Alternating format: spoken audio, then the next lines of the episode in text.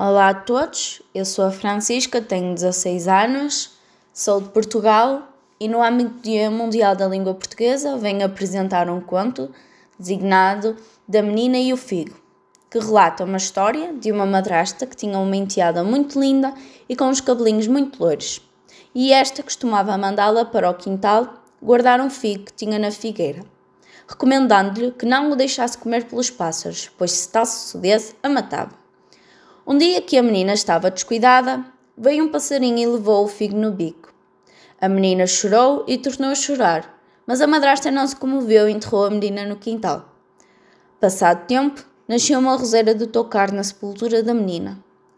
Ora, a mestra que tinha ensinado a menina a ler, notando a falta dela, foi um dia à casa da madrasta e perguntou do que era feito da menina.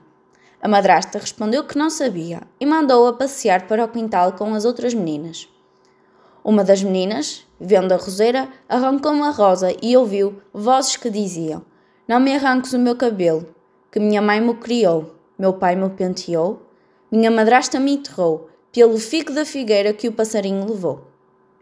A mestra foi logo dar parte disto à justiça, e esta mandou cavar a terra e encontrou a menina ainda viva mandou prender a madrasta e a menina foi para a companhia da mestra e veio a ser muito feliz. Coimbra.